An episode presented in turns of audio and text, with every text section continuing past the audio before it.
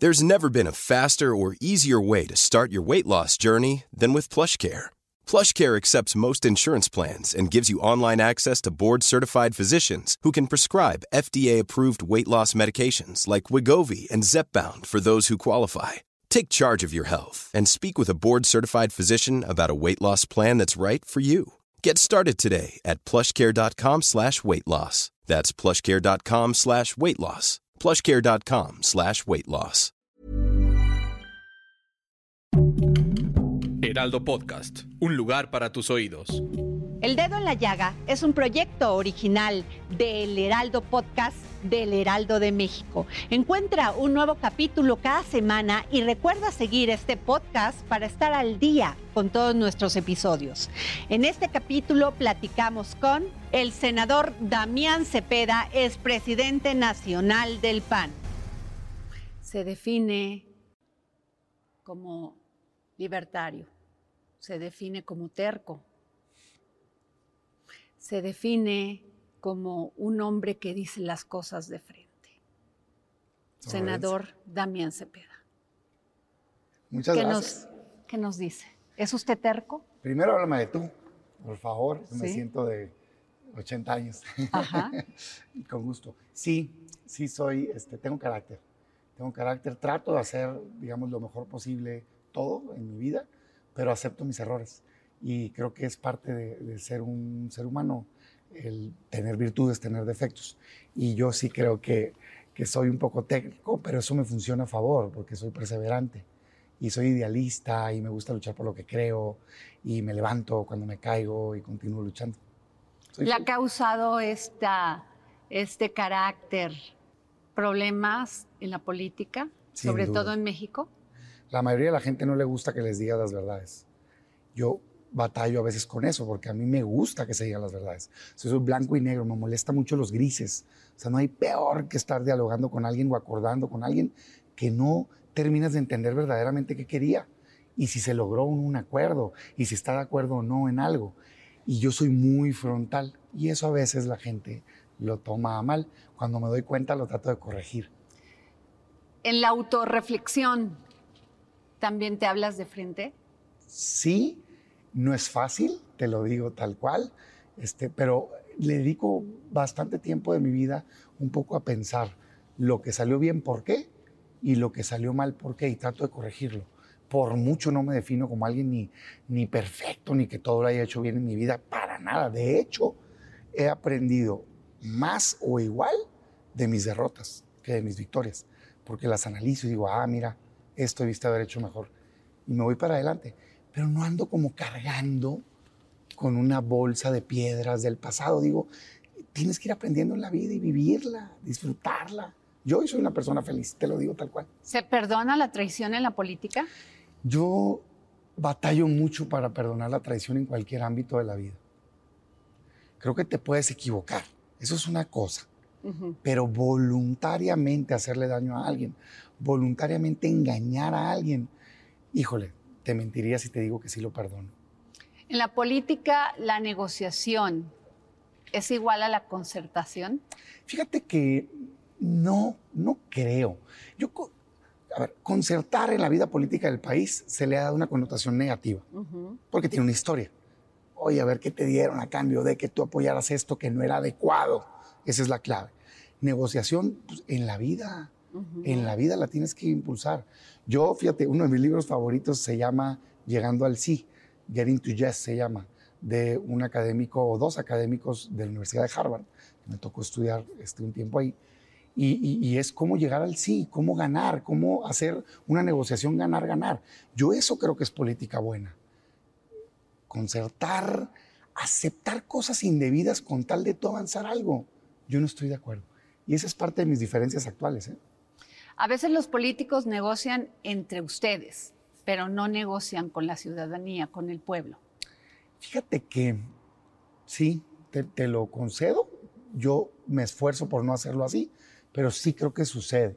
O sea, muy alejado lo que está pasando en el Congreso, por ejemplo, a veces, de lo que la ciudadanía quiere. O sea, estamos debatiendo, no sé, ahora déjame ponerte un ejemplo. Estamos debatiendo regularización de la droga cuando nadie quiere eso. O sea, la mayoría de la gente no quiere eso. Y en cambio no estamos debatiendo por qué no hay medicinas en los hospitales o por qué no se está apoyando a la gente que está en crisis económica. Yo me quedo y digo, caray, por qué este desfase? Igual a veces en la negociación. Oye, es que para avanzar acá o para apoyar a tal gobierno, espérate, eso, eso no es correcto. Yo hoy por hoy te lo digo tal cual. No hay manera que me hagas votar algo que esté convencido que es incorrecto. Solo apoyo lo que es correcto. Incluso en contra de la línea de mi propio partido. Su partido, Acción Nacional. Usted ha dicho error negociar y quedar bien con Andrés Manuel López Obrador. Yo sí creo que ahorita no es momento de diálogo con este gobierno. No comparto esta estrategia de, por favor, vamos a sentarnos en una mesa. Todavía estos días les cancelaron y otra vez se está pidiendo el partido. Yo digo, caray, a ver, para mí es bien sencillo. Soy una persona de diálogo, no me espanta. Todas las dirigencias de los partidos, incluyendo la nuestra, tuvimos diálogos, pero este gobierno ha probado que no le interesa dialogar, quiere destruir a la oposición, está impulsando una agenda negativa. Entonces yo digo, oye, si yo pienso que le está haciendo daño a la economía, a la salud, que hay más violencia que nunca, ¿qué estoy haciendo ahí queriendo formar una agenda en común? Tienes que luchar porque no se le haga un daño al país, pero sobre todo en materia de las reformas. Escucho al presidente, escucho al secretario y no me queda ninguna duda. El único interés que tienen es sacar los votos de la oposición para tres reformas, electoral, eléctrica y Guardia Nacional Militar. Déjame empezar con la que están debatiendo, eléctrica. Es dañina entonces yo lo que digo es, si es dañina, porque va a impulsar energía más cara y más sucia, y no tienen los votos, no se los des, está muy fácil. Si el gobierno no dobla a la oposición, no pasa, punto. Lo mejor que nos puede pasar como país es que se vote ya esa reforma, que la rechacemos y que pasemos a debatir una agenda positiva. No entiendo entonces, si nosotros creemos que es dañina, ¿por qué queremos irnos a sentar en una mesa a tratar de encontrarle el como sí? Hay veces que hay que decir que no y pasar algo distinto. Incluso cuando les cancelan las reuniones, como el día de hoy al, dirigente del PAN. Es claro que no hay un interés real. Y aunque lo haya, a ver, yo decía, escuché al secretario decir este, que es que no cumplen, ¿no? En la oposición le digo, espérame, yo creo que le están informando mal. Tenemos tres años logrando acuerdos en el Senado. ¿eh? Senado hay diálogo y así se han construido las reformas. ¿Quién no ha cumplido? El gobierno. Ejemplo concreto. La Guardia Nacional, ellos la quisieron aprobar militar. De hecho, la aprobaron, ¿eh? Doblaron a la oposición en la Cámara de Diputados. Usted siempre estuvo en contra. Y en el Senado la corregimos y sacamos una Guardia Civil. ¿Y qué hicieron en la implementación? Es militar. Fueron en contra no solo de la ley, sino del acuerdo. Entonces, yo sí creo que no hay que ser ingenuos en este momento. El gobierno quiere los votos y va a hacer lo que está diciendo que no va a hacer. Damián, pero entonces ¿Qué están viendo diferente Marco Cortés, dirigente del PAN, y usted? Como senador. tiene mi respeto como persona. Luego mucha gente confunde que, ah, es que si traen ahí. No es personal. Nada, en absoluto. O sea, yo tengo años de conocerlo. Él fue coordinador cuando yo era dirigente. ¿eh? O sea, y la facultad de nombrar, pues está en la dirigencia. No, Simplemente tengo una visión distinta del partido y lo digo con mucho respeto, pero formo de parte del PAN porque puedo opinar, porque es un partido democrático, libre. Se acaba eso en el PAN y se murió, ¿eh? Entonces yo cuando se molesta digo, pues si ni que estuviéramos en otro partido, este es un partido de libertades. Yo sí creo que, primero, es un error la alianza. Yo no comparto este, esta suma que hicimos. Me parece una incongruencia hacia el pasado contra lo que hemos luchado. Y creo que un proyecto que nace una incongruencia difícilmente va a poder recuperar la confianza de la gente. Yo creo que el PAN tiene que representar una alternativa de futuro, de cambio, aceptar que estaban mal las cosas, que fue el acierto de Andrés Manuel. Pero decir a la gente, mira, te fracasaron, te traicionaron la palabra. Sí necesitamos un cambio, pero distinto, positivo de futuro, no de pasado. Y ahí es donde hemos tenido opiniones distintas. Y en esta visión, a ver, no estoy en contra del diálogo, simplemente creo que el PAN tiene que ser definido.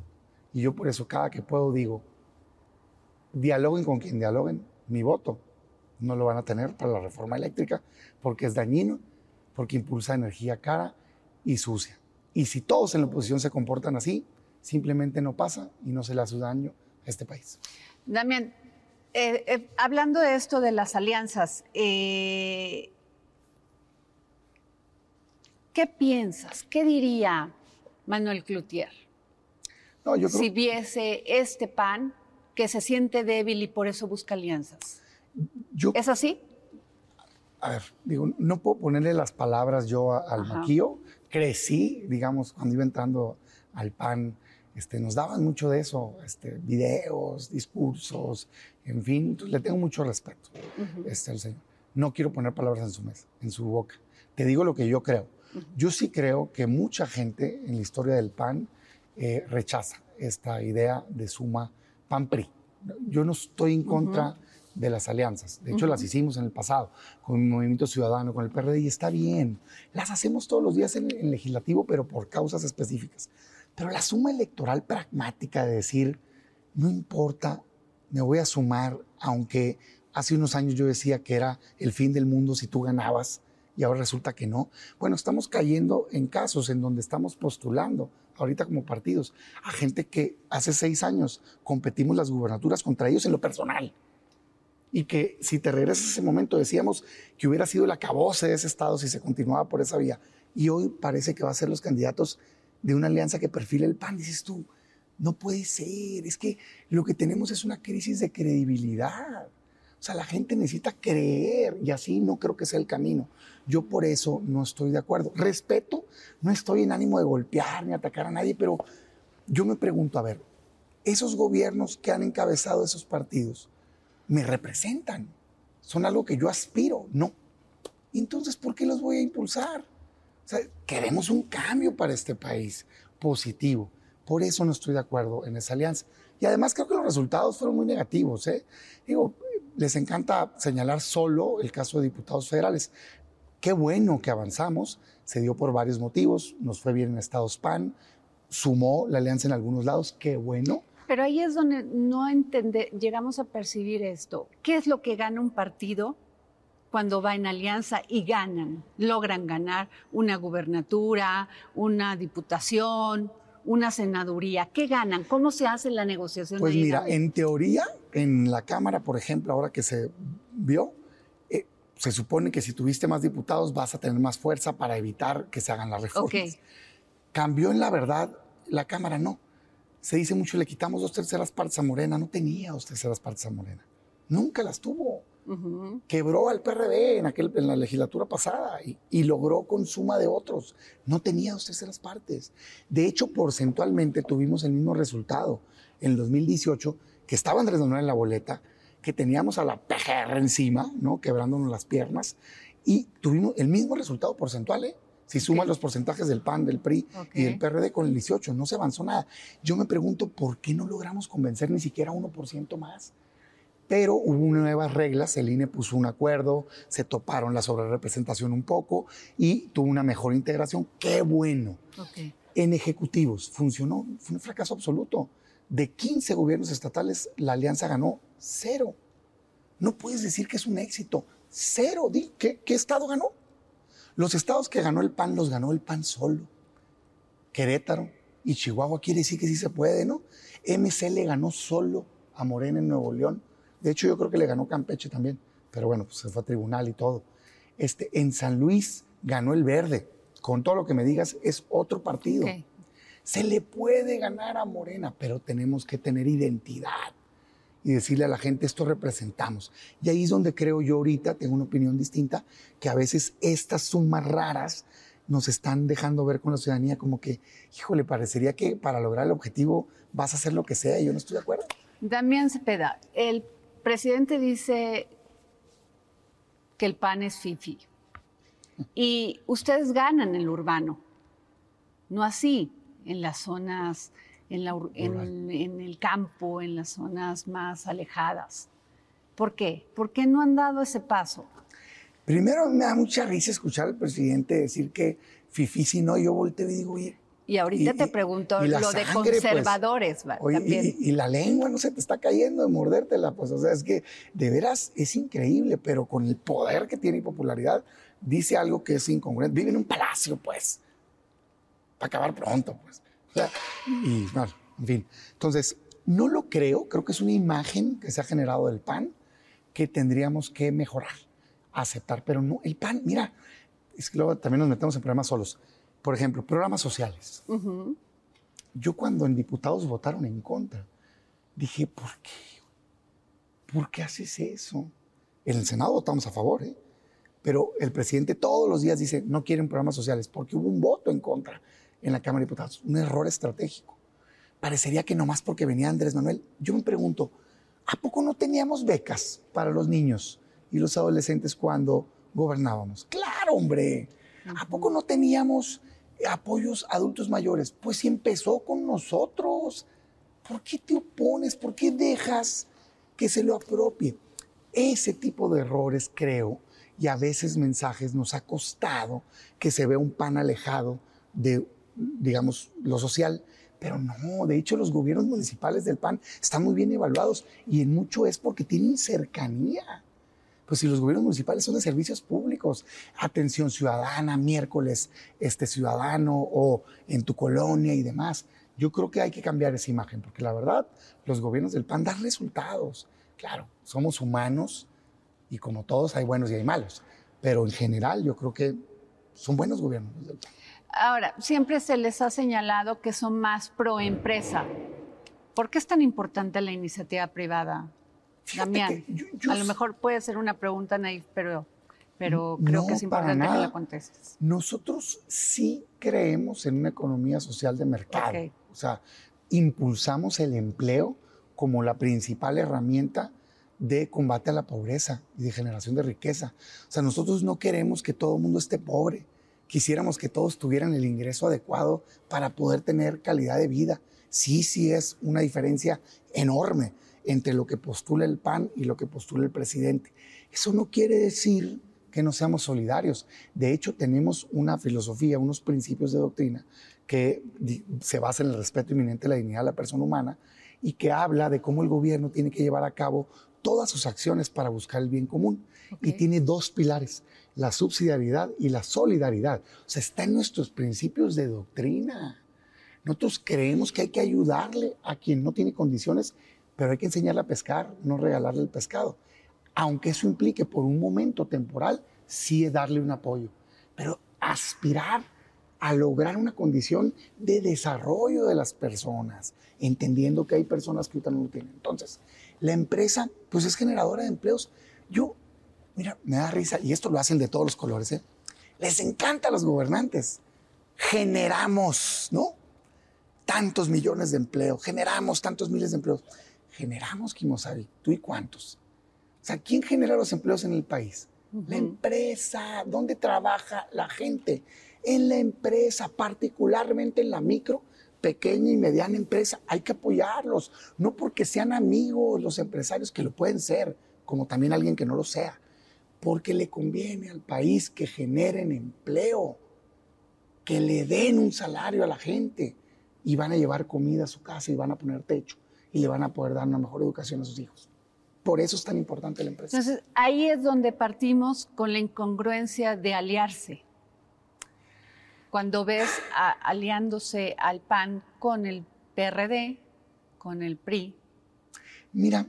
Ahí es donde entiendo el pragmatismo, pero ahí en las propuestas es donde la gente entiende qué es lo que defiende un partido. A ver, déjame empezar diciendo esto, porque no quiero ser injusto. Ok tengo compañeros y compañeras de todos los partidos fenomenales. O sea, que me han causado una grata este, experiencia. Déjame ponerte un ejemplo de una del PRI, para que, para, porque es el que más critico. Eh, Claudia Naya. Brillante, pues capaz, es muy estudiosa. Caray, yo digo, estos tipos de funcionarios necesitamos en el país. Y así, no quiero individualizar, pero te quiero decir, es de seres humanos. La institución, para mí, el PRI, en la historia del país le hizo mucho daño. Y yo creo que no va a ser parte de la solución. Me parece que la gente buena, pues hay que invitarla. Pero no, no comparto que la ciudadanía quiera regresar ese pasado que tanto daño le hizo al país. Hoy hubo gobiernos buenos en algún momento, seguramente sí. No, no puedo generalizar, pero no creo que vaya a ser la alternativa de futuro. La gente votó por un cambio en el 2018 y con justa razón no había buenas condiciones en el país, había un hartazgo. Me parece muy difícil de pensar que van a pensar que la solución es regresar a ese pasado. Cuando veo los números, además, Si tú le preguntas a la gente, oye, todos los negativos, ¿no? ¿Quién crees que es el partido? ¿Qué? Y todo lo negativo posible. El PRI solo trae 50% de las respuestas. Todos los partidos demás juntos traen el otro 50%. Es muy difícil que eso vaya a funcionar. Parece un error. Creo que es como que no todo lo que brilla es oro, pues. O sea, creo que es un poquito la desesperación de es que está muy difícil ahorita. Inténtalo. Ve con alguien capaz, digno, honesto, profesional, esfuérzate, trata de generar esa empatía con la gente y que la gente diga, caray, güey, aprendieron la lección, corrigieron y aquí me están proponiendo el pan de antes, pues, ¿no? Con gente de futuro, pero ese pan de principios que no lo movías. Me parece que esa es la solución. Y cuando me dicen que no se puede, yo les digo, ¿y cómo si pudieron en Nuevo León, pues? ¿Y cómo si pudieron casi en Campeche? ¿Cómo si pudimos en Querétaro? ¿Cómo si pudimos en Chihuahua con todos los problemas internos que había? No, no me vengan aunque no se puede. En el 2018, en medio de la elección más difícil, ganamos tres estados. Pues son más que los que se han ganado en los últimos cuatro años. Anaya, Ricardo Anaya, también. Eh, tú en su momento dijiste que hubo mucha traición del PAN hacia el candidato Ricardo Anaya que no lo apoyaron, sí. que vino esta embestida contra Ricardo Anaya y que nadie dijo, aquí estamos. Sí, mira, a ver, no me quiero clavar ahí porque soy una persona que quiere avanzar, pero sí creo que hay que reconocer los errores para corregirlos.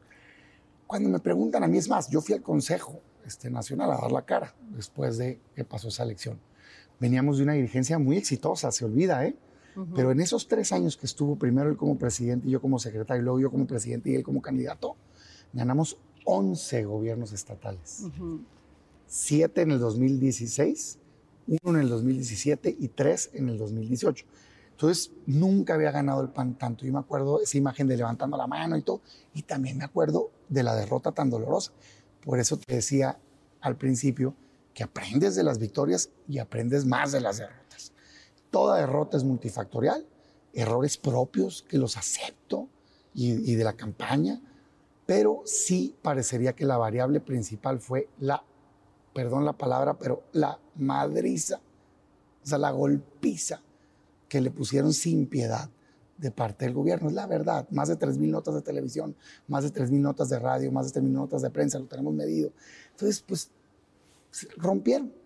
Estaba, yo me acuerdo mucho, una, una encuesta como en febrero, estaba como a 7, 8 puntos, le pegan, le rompen las piernas, pues se despega Andrés Manuel, nos gana la esperanza de cambio, la gente ya no quiso saber. Y en esa coyuntura, sí, sí, sí hubo muchos, en, aquellas, en aquel entonces, gente, gobernadores y demás, eh, integrantes del partido, que claramente estaban apoyando al candidato del PRI. Lo dije, lo sostengo, yo no miento, pero no me quiero clavar ahí, el que se quiera ir, que se vaya, yo estoy para sumar.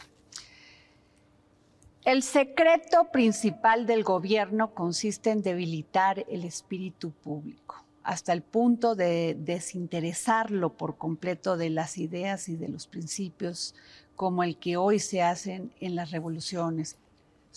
Tu libro, uno de tus libros favoritos, Diálogos entre Maquiavelo y Montesquieu. Completamente. Me lo regaló unos tíos, este, hermanos de un hermano de mi papá, muy joven me fascinó. Es uno de mis tres libros favoritos. Te conté el otro ya. Me gusta mucho porque presenta dos visiones. Funcionales ambas, ¿eh? Pragmática una, incluso otra más este, emotiva y más sentimental. Yo la de Maquiavelo no la comparto, esa, porque tiene otros libros que hablan de una idea distinta de gobierno. O sea, parecería que ese libro está más bien hecho precisamente hacia quien se lo encarga, ¿no? Pero bueno, te habla de esta idea de pues, el principado, el temor, la mano dura, en fin, y por el otro lado, pues la república, la división de poderes.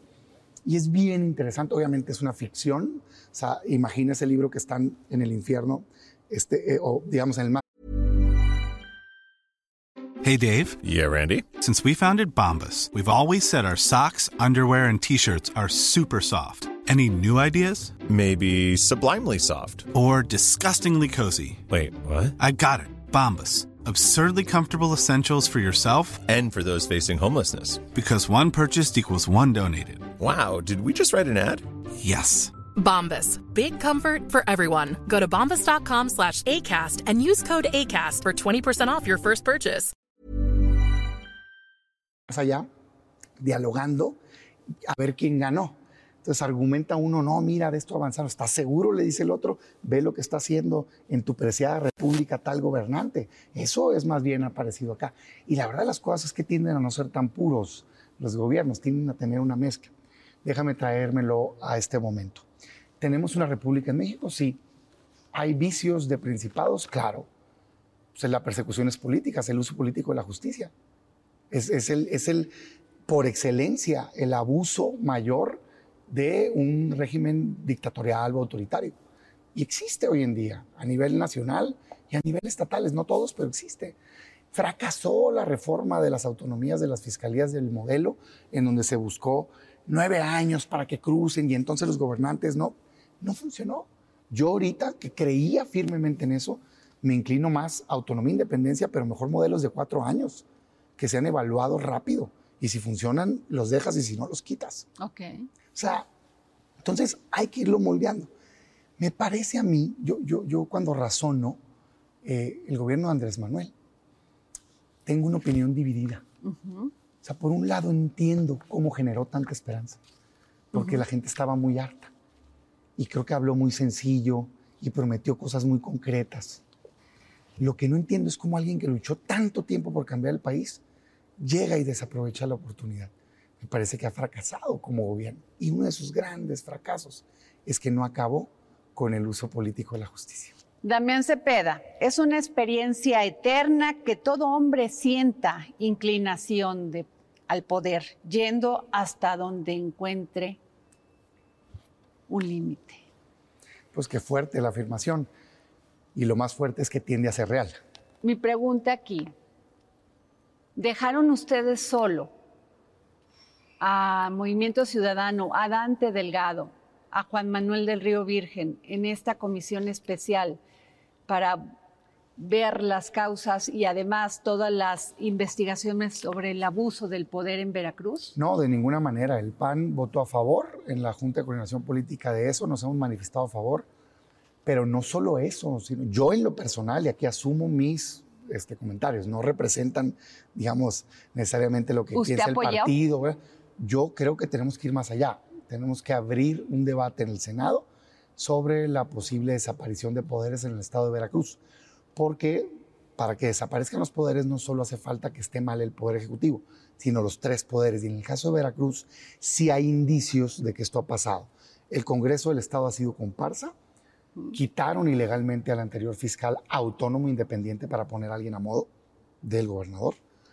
El Poder Judicial ha estado dando estas prisiones preventivas oficiosas ilegales en casos donde no tienen ningún sustento y hemos visto pues, más de 100 abusos de persecuciones políticas. Entre ellas yo destaco la del candidato al Comité Directivo Estatal del PAN. Lo metieron al bote por ser opositor. Y ahora la del secretario técnico de la Jucopo. No, mi solidaridad total. Veracruz está fuera de control. Y el gobernador creo que está en una confrontación política que hace que Morena se haya equivocado. ¿A qué me refiero?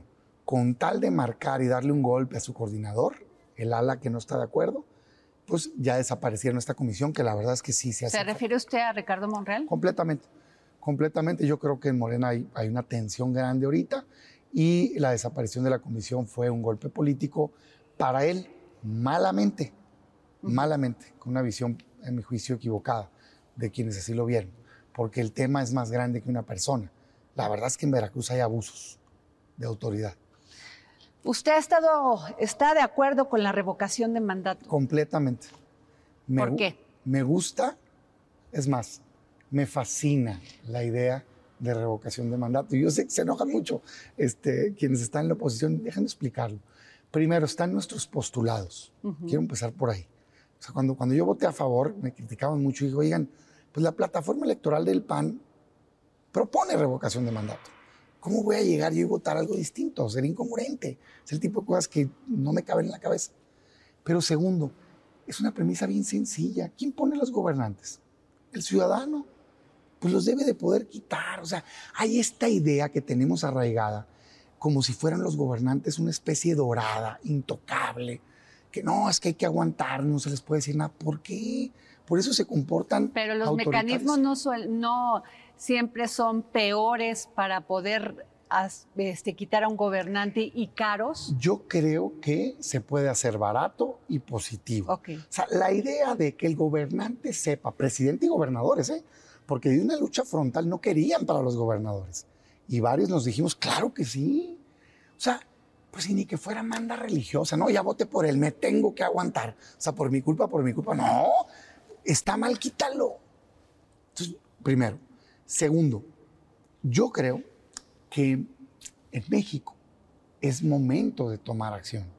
O sea, si todos los días estoy señalando que hay crisis económica y que no están apoyando Morena y el presidente, que hay más de 50 millones de mexicanos que no les alcanza para comer y para gastos básicos, que hay más de 35 millones de mexicanos que no tienen servicio básico de salud, que hay más violencia que nunca, que hay persecuciones, ¿por qué no lo quieres quitar? O sea, lo peor que puede pasar es que termine su sexenio. No es cierto que se pueda usar para reelegirse, está prohibida la reelección en México. ¿Qué sería un ejercicio en donde se debatiría si estamos bien gobernados o no? Yo creo que estamos pésimamente gobernados, pues hay que movernos para tratar de cambiar legalmente la realidad de nuestro país. Es que nos va a ganar, ¿no? Pues si están derrotados, pues ya váyanse a dormir. O sea, yo nunca he sabido que alguien cambie su país sin luchar. Si nos ganan, lo único que te dice eso es que tienes que trabajar más para convencer más gente de cara al 24. Además hay que ser demócratas. Si la mayoría de la gente quiere que se quede, pues que se quede. ¿Cómo ve este debate entre el INE y el gobierno federal? Mal. Ahí sí creo que el gobierno está incorrecto, atacando al INE. Yo defiendo la autonomía y la independencia del INE, pero también sugiero respetuosamente al árbitro que entienda el rol de árbitro. A veces algunos integrantes los veo que cruzan ese rol y parecerían algunos comentarios, algunos escritos, yo los leo y digo, híjole, si yo estuviera al otro lado no me gustara. O sea, se me hace que se cruzan ciertas líneas. Entonces, mi llamado es a la prudencia de todos y el árbitro hay que fortalecerlo. Jamás vamos a aprobar nada que lo debilite. Creo también que pudiera hacerse una revocación muchísimo más barata que lo que están planteando. Parece que el INE está planteando una revocación más parecida a una elección que a una consulta popular. Y me parece a mí que la revocación es una consulta popular. Es una pregunta. La consulta costó 600 millones. ¿Por qué me estás diciendo que tiene que costar 3 mil y pico? Y propuse una alternativa, que dejen juntar casillas. Cuando tú vas a votar en un lugar muy concurrido, hay contiguas. Deja que pongan una sola, Cuando, varias cercanas, tres cercanas. Deja que las junten y de esa manera puedes hacer una elección con el costo de un tercio de lo que están diciendo ahorita. Ahora hay que poner en perspectiva eso de que está muy cara. ¿eh? ¿Sabes cuánto? Yo estoy en contra de lo caro que está planteando el línea de revocación. Creo que tiene que ser más barato. Pero sabes que eso no es ni siquiera dos días de lo que se endeuda cada año el presidente López Obrador. O sea, el presidente López Obrador se endeuda este país con él un billón de pesos casi al año. No son ni dos días. Yo sí me mato dos días, ¿eh? con tal de cambiar el gobierno y darle un mejor rumbo a este país. ¿Se siente usted conservador o es conservador? Fíjate que no, soy una mezcla. No, me gustan mucho las etiquetas, no me siento que siga este, una, una línea así. Al contrario, muchas cosas soy muy liberal. ¿Cómo en qué? Promercado completamente, pues eso, e, eso es. ¿Aborto? Eh, no, fíjate que ahí sí soy conservador. Protejo la vida. No quiero que nadie vaya a la cárcel por tomar una decisión. No es la solución. Sin embargo, a mí me parece, yo creo firmemente en el interés superior del niño. Y para mí hay una vida. Y yo digo, oye, Damián, si somos gobierno, en este caso yo legislativo, tú debes de proteger al indefenso. Eh, hay una persona más, en mi opinión, por quien se está tomando una decisión. Cruza ahí. Pero, por ejemplo, a ver, drogas. Soy una de las caras más en contra de la legalización de la marihuana y me tachan por eso de conservador. Yo digo, no, es que a lo mejor no me estoy explicando bien. Yo no tengo problema con lo que cada quien haga en su vida personal. Adelante. Pero no me gusta ser mentiroso. En México tú puedes consumir, pero hay, hay un permiso ya. No está regulado cómo acceder a él, hay que regular eso. Pero no me vengan a decir que está prohibido. Lo que pasa es que tiene un límite y está regulado. ¿Qué hay que hacer? Regularlo. Yo que no quiero. Yo no quiero que en el parque se pueda estar fumando mota. ¿Quieres fumar? Ve a un lugar específico para ello, fuma en tu casa. Pero no me parece correcto que las familias salgamos con nuestros hijos al parque y vaya a estar una persona drogada y me dicen, es que es similar al cigarro, no señor, es similar al alcohol. Y cuando tú estás tomando en la vía pública, te llevan al torito. o sea, entonces, tengo esta mezcla. Soy muy pro mercado, pero por ejemplo propongo ingreso básico universal. Y me dicen, ¿cómo? Es apoyo directo a la gente, ¿cómo es posible? Claro, pues porque le echo cabeza, porque estoy viendo que uno de los motores de la economía es el consumo y se cayó y tienes que motivarlo para que la gente salga y compre. Por eso lo hizo Estados Unidos, quizá el país más capitalista del mundo. Dio ingreso básico. Por eso subieron las remesas acá. Pues les entregaron dinero y mandaron para, para México. Lo hizo Brasil, lo hizo Alemania, lo hizo Canadá. Es sentido común. Entonces, tengo Sin una embargo, mezcla. los economistas dicen que el aumento del salario viene siendo un tema de inflación, inflacionario. Fíjate que entiendo el argumento, creo que no pasó hasta que llegó la crisis del COVID. Ok. Y no pasó por una sencilla razón. La mayoría de la gente que está regulada por el salario mínimo es pues la formal, la que está de alta en el IMSS. En la informalidad nadie anda revisando cuán- si ganas o no el salario mínimo. Y el promedio es muy superior, el Ok. promedio de salario. Entonces la verdad es que impactó a muy poca gente. Yo creo que es de, la- es de las cosas positivas que este gobierno ha hecho. Tan es así que la propia Coparmex proponía ese aumento. La inflación creo que ahorita está impactada principalmente, bueno, por varios temas, pero principalmente los insumos energéticos. Creo que es algo que le está pegando y la escasez por logística. De Vas a hacer una gira por toda la República Mexicana eh, oponiéndote a la reforma eléctrica. Así es. Por favor, dime, ¿en qué estás en contra y en qué estás a favor?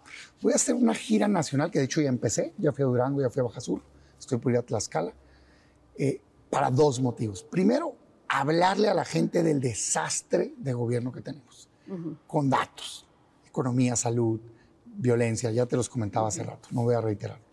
Y segundo, el peligro que representan las reformas, específicamente eléctrica, electoral y Guardia Nacional Militar, pero empezando por la eléctrica, que es la que se está debatiendo. ¿Por qué lo hago? Porque veo muy clara la estrategia del gobierno. El gobierno quiere ponerle toda la popularidad, todo el peso político del presidente para lograr los votos de la oposición. Y me hizo sentido. Escuché el otro día un analista y decía él, es que el error de la oposición es que mientras el gobierno, el presidente le está hablando al ciudadano, la oposición le está hablando al gobierno. Y dije yo, cara, tiene razón. O sea, hay que comunicarnos con los ciudadanos, universidades, académicos, medios de comunicación, debatir, no nada más lo que estamos haciendo a nivel central. Yo creo que la reforma eléctrica es dañina por dos motivos. Porque promueve energía cara y sucia. Me explico. ¿Por qué quiere el gobierno que la CFE tenga garantizado un mínimo de más de la mitad del mercado? Porque no puede competir. Hoy la regla es, le tiene que comprar la CFE a quien genera más barata la energía para luego vendérsela al ciudadano. Eso es lo que va a hacer posible a largo plazo que bajen las tarifas. La CFE no puede competir con datos del gobierno.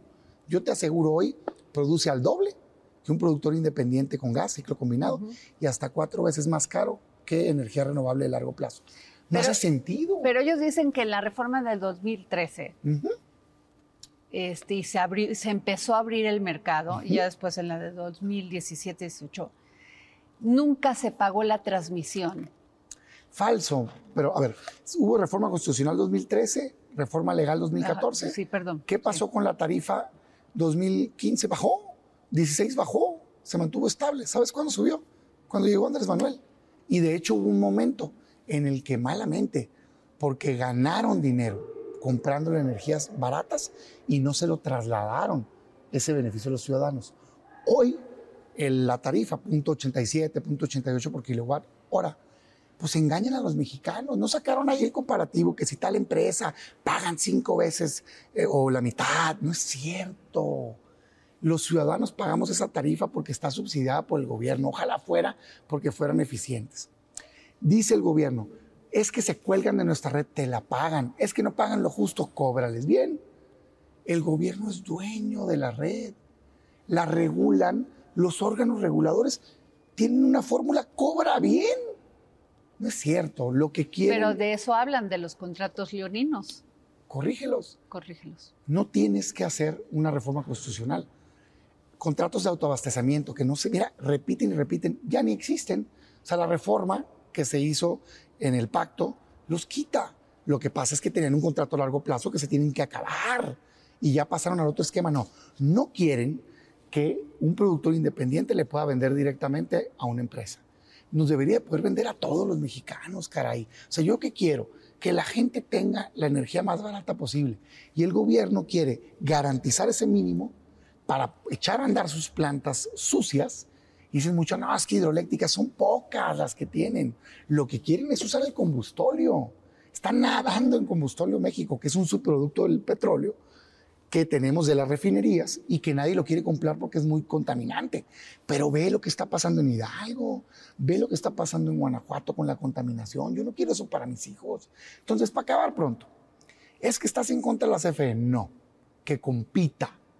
Y si nos da la energía más barata, que se la compren a la CFE. Ahora, en el tema de energías limpias, eh, el tema es el almacenami- em, Almacenamiento, almacenamiento, que dicen, dice la CFE que las empresas privadas no tienen capacidad de almacenar y que ellos tienen que hacer su chamba y que además la pagan barata. Primero, dos cosas. En el mundo ya ha avanzado la tecnología para ello, ¿no?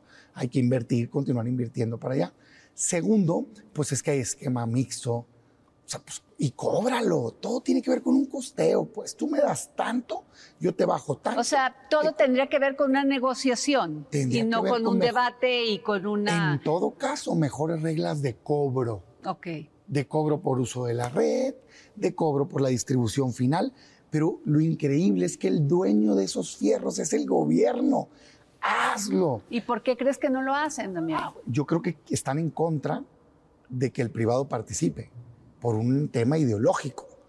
Y creo, dos, que quieren echar a andar sus termoeléctricas con combustóleo que saben perfectamente que jamás le van a ganar con la regla actual. La regla actual es, gobierno, estás obligado a comprar primero la energía más barata. Yo como ciudadano digo, oye, ¿yo qué culpa tengo que tú seas ineficiente y que quieras a fuerzas vender tu combustóleo este, contaminante? Déjame tener acceso a la energía más barata posible, cobrada bien.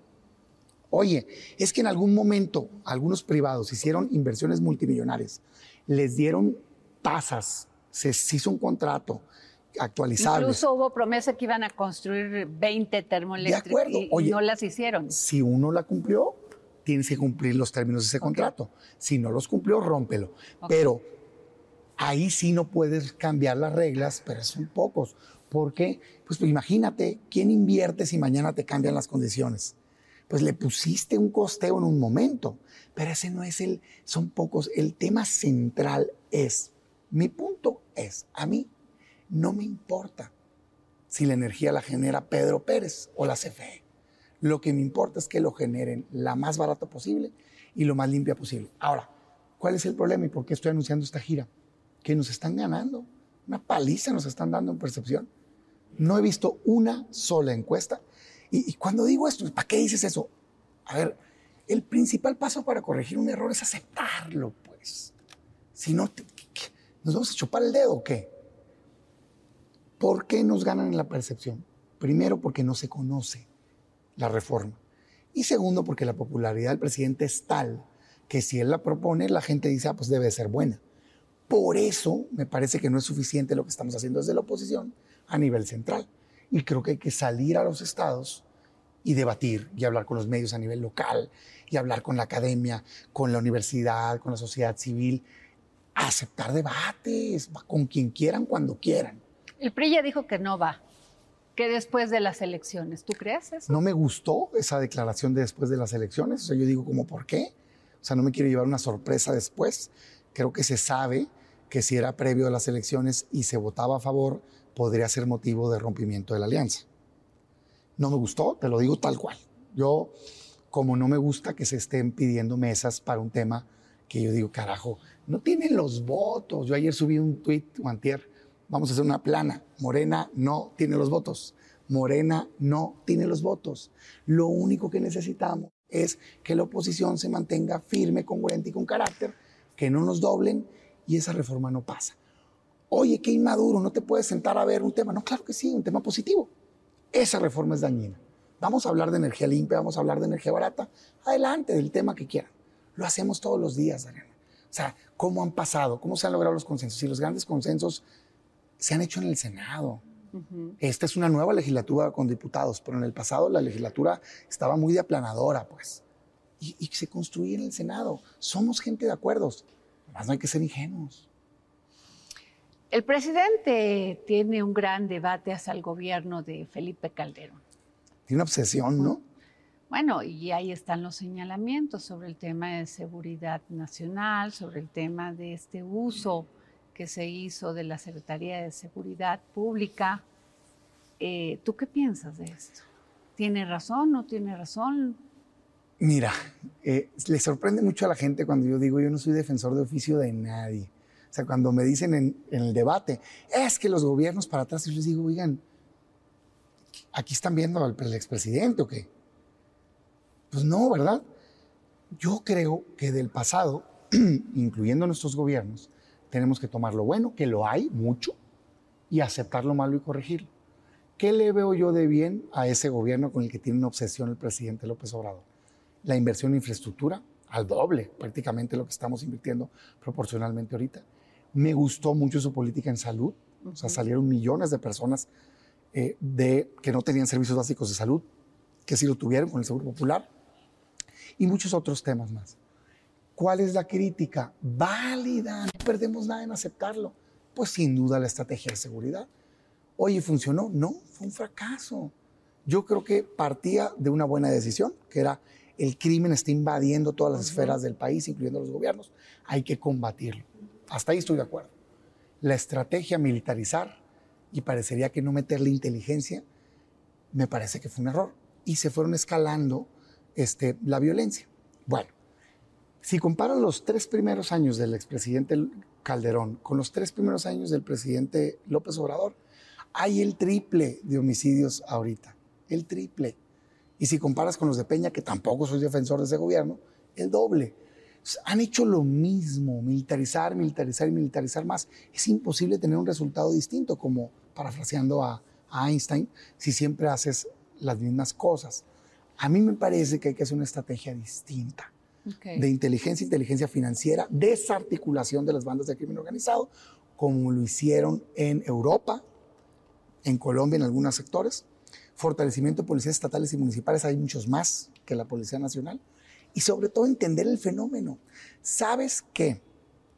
Eh, hay muchísimos más otros delitos que homicidios, pero te estoy hablando abundante, pues millones de delitos al año contra 34 mil homicidios. Claro, el homicidio es lo más fuerte porque muere una persona. Eso requiere una estrategia específica de un cuerpo de élite de combate al crimen organizado y desarticulación. Todo lo demás, el robo, el transporte público, eh, la inseguridad que se siente cuando en los parques la gente se está drogando, es una estrategia distinta. Ni modo que militares anden rondando las, las colonias y no se está haciendo. ¿Tiene solución el, el problema? Sí. A mediano plazo y de verdad invirtiéndole y haciendo algo distinto. Han caído en la comodidad los gobiernos, todos, de simplemente decirle, ejército, ahí te encargo, ¿no? Ahí te ves tú con la seguridad. No hay resultados. Muchas gracias, senador Damián Cepeda, por esta entrevista. Muchas gracias a ti. Agradecemos las facilidades otorgadas para esta grabación al Museo Interactivo de Economía. Even when we're on a budget, we still deserve nice things. Quince is a place to scoop up stunning high-end goods for 50 to 80% less than similar brands. They have buttery soft cashmere sweaters starting at $50, luxurious Italian leather bags, and so much more. Plus, Quince only works with factories that use safe, ethical, and responsible manufacturing. Get the high-end goods you'll love without the high price tag with Quince. Go to quince.com/style for free shipping and 365-day returns.